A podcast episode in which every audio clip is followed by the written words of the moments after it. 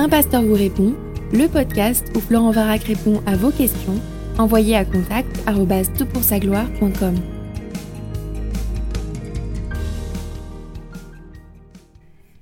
La question est posée. Bonjour, je suis chrétienne, née de nouveau depuis un an. J'étais auparavant dans un mouvement qui disait que l'immortalité de l'âme est un concept païen venu de la pensée grecque ou de l'ancienne Égypte. Et pour être honnête, c'est la seule chose dont je ne suis pas certaine, c'est de ce dogme. Quand on lit l'Ancien Testament, on ne voit pas ou presque pas l'idée de l'immortalité de l'âme après la mort. Au contraire, l'idée de l'Ancien Testament, c'est que nous dormons après la mort. Ecclésiaste chapitre 9, versets 5 et 10. 5 et 10, oui, c'est ça. Ecclésiaste semble montrer qu'après la mort, il n'y a plus rien. C'est vrai qu'il y a la parabole du riche avec Lazare qui contredit euh, cela, mais c'est une parabole. Et aussi le concept de la vie après la mort. N'est-ce pas ce que Satan a voulu faire croire à Adam et Ève? Vous ne mourrez point, vous serez comme des dieux C'est pourquoi je suis assez frileuse avec l'idée de l'immortalité.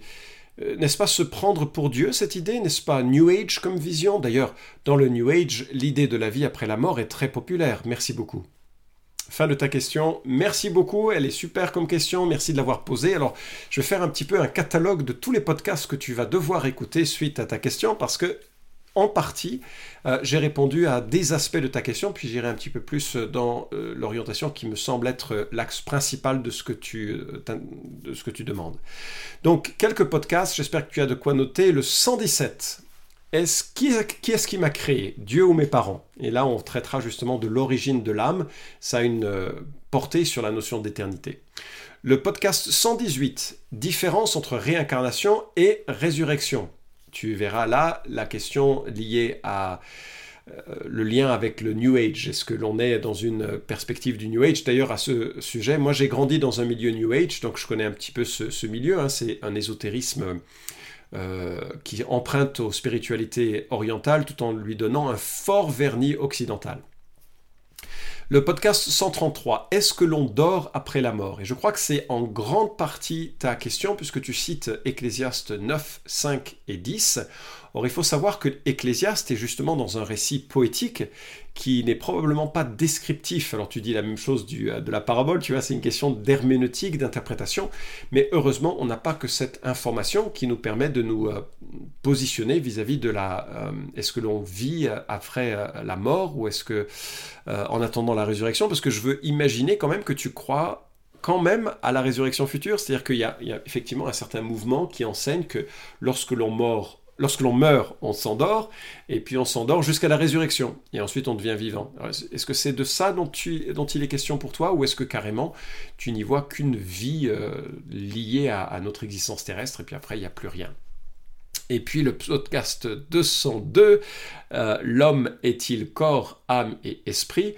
Et enfin, les 240, 214 pardon, et 215, euh, sur le paradis et sur l'enfer. Alors tu vois, tu as pas mal d'heures euh, d'écoute. enfin, si je fais la somme, ça fait 6 podcasts, généralement 20 euh, minutes.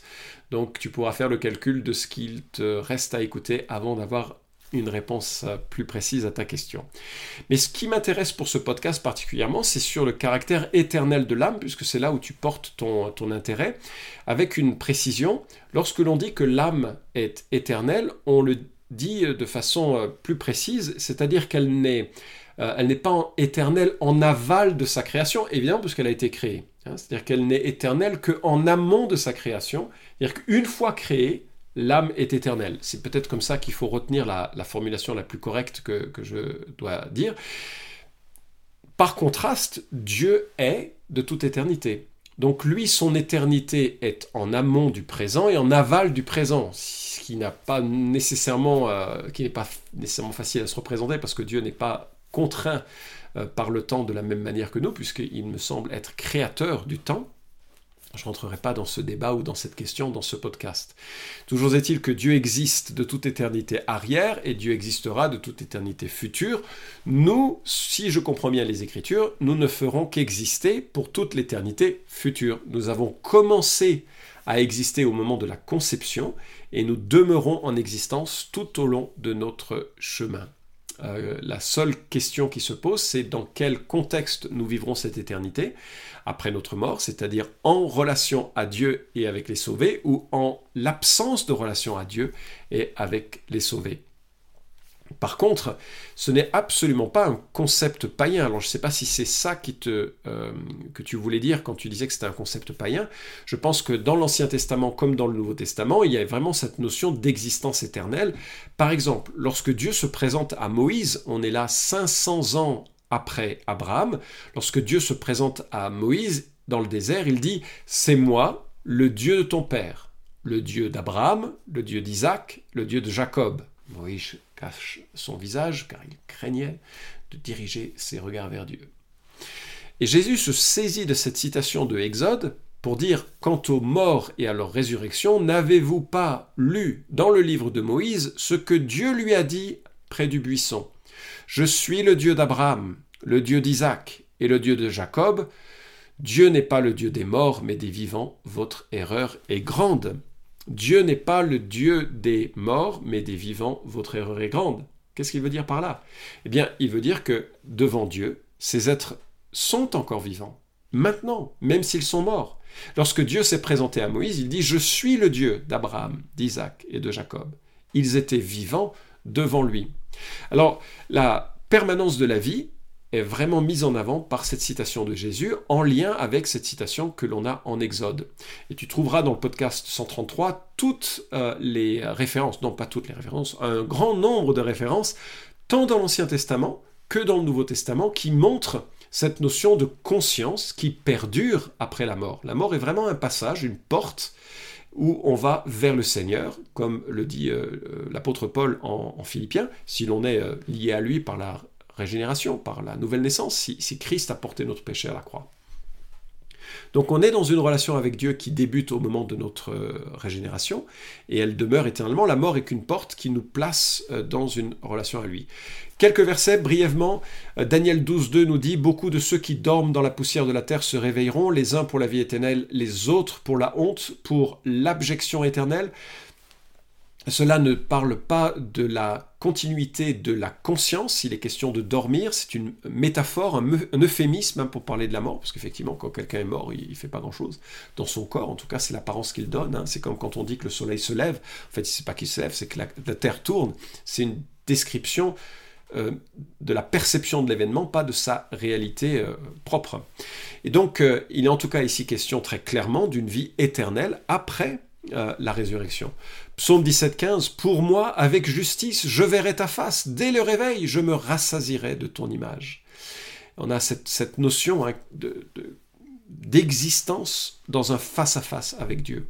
Ésaïe 26, 19, Que tes morts revivent, que mes cadavres se relèvent. Réveillez-vous, tressayez de joie, habitants de la poussière, car ta rosée est une rosée de lumière et la terre redonnera le jour aux défunts.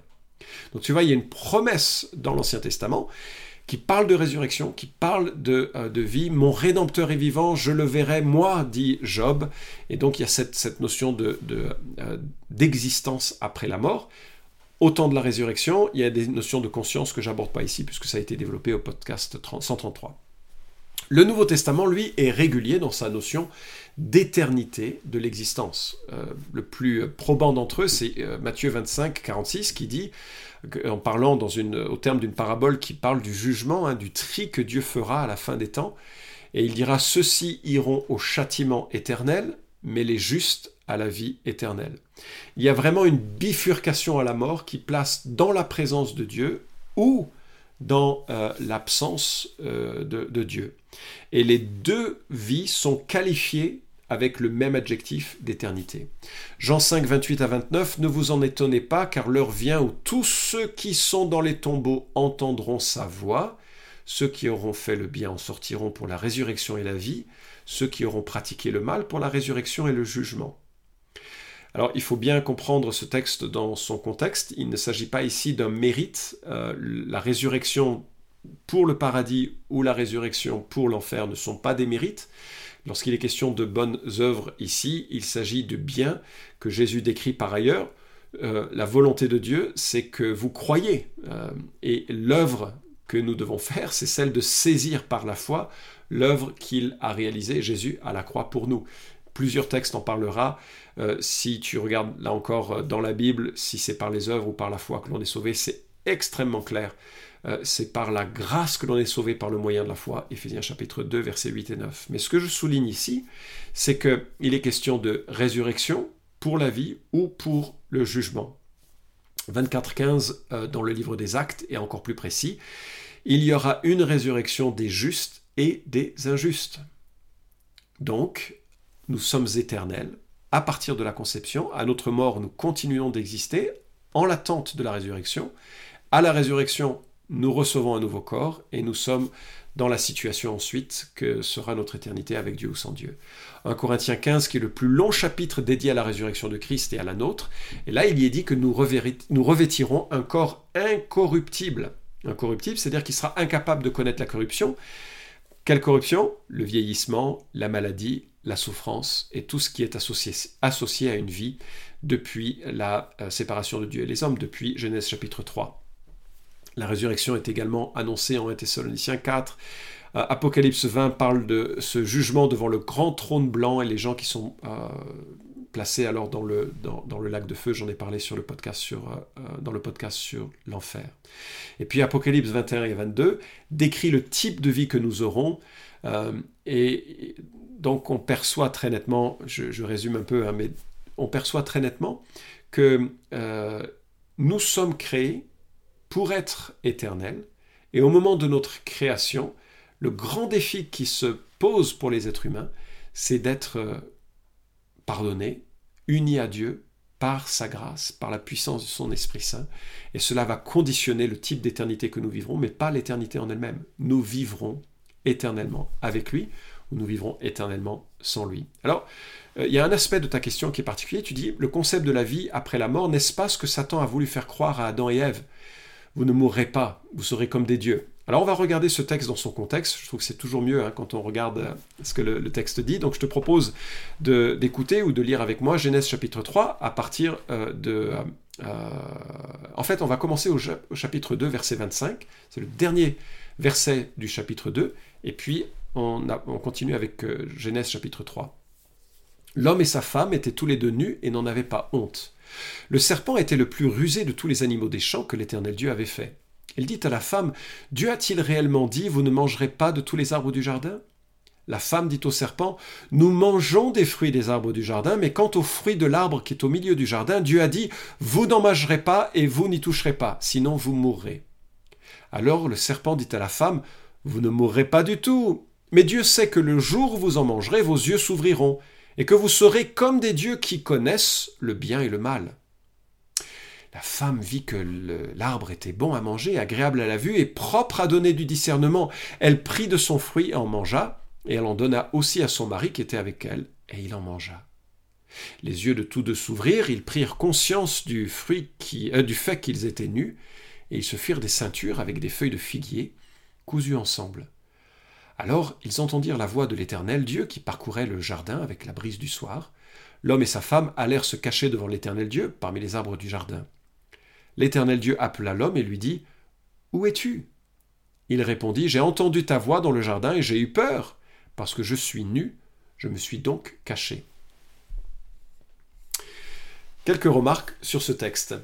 Le diable fait porter le doute sur la bonté de Dieu en inversant le commandement.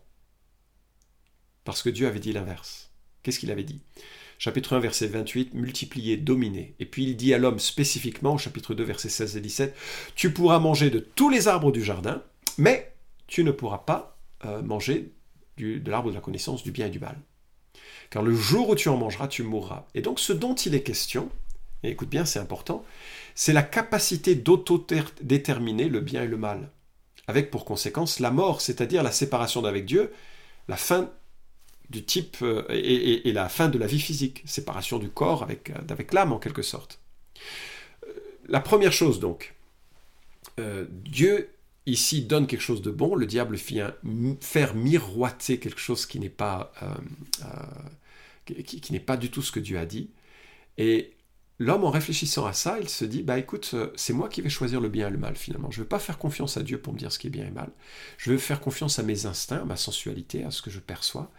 Et si je trouve qu'un arbre est bon, bah je le mangerai. Et ce faisant, il fait venir sur lui la mort, mais comme tu le vois, c'est pas une mort immédiate.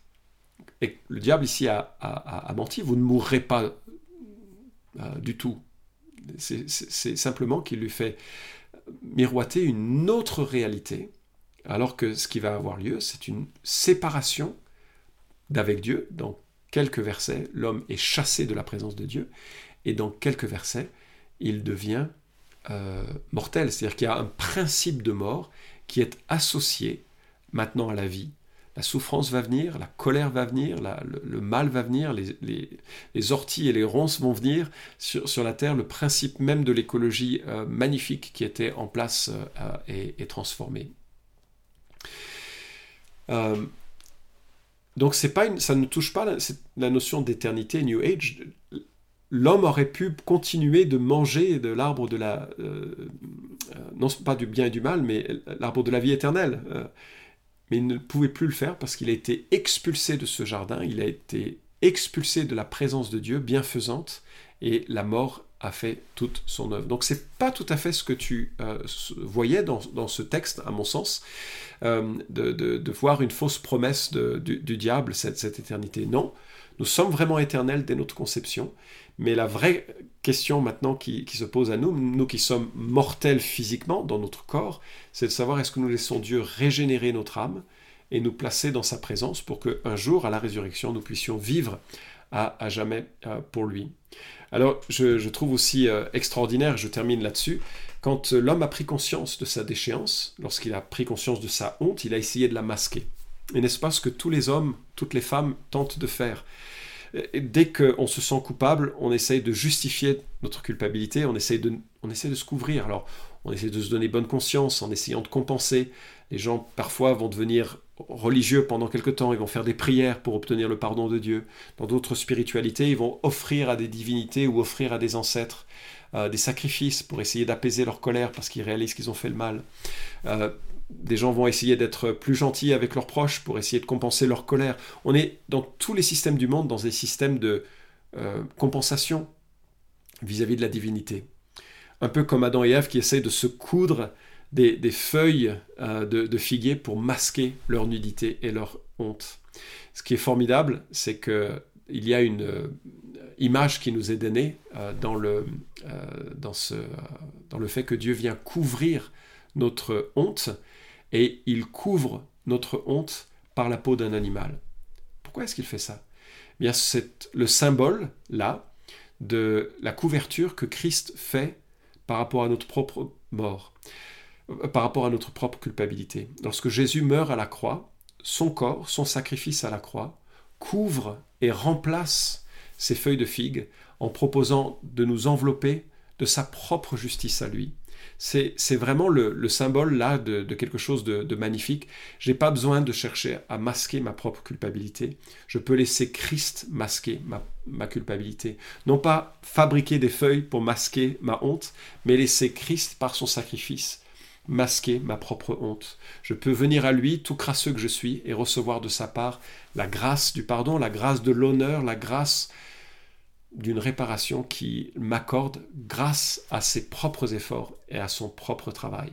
Bref, je suis heureux que tu aies rencontré le Christ, le Seigneur, qu'il t'a couverte, et s'il t'a couverte, tu peux avoir confiance que tu vis dès maintenant et pour toujours une vie éternelle avec lui et en sa présence.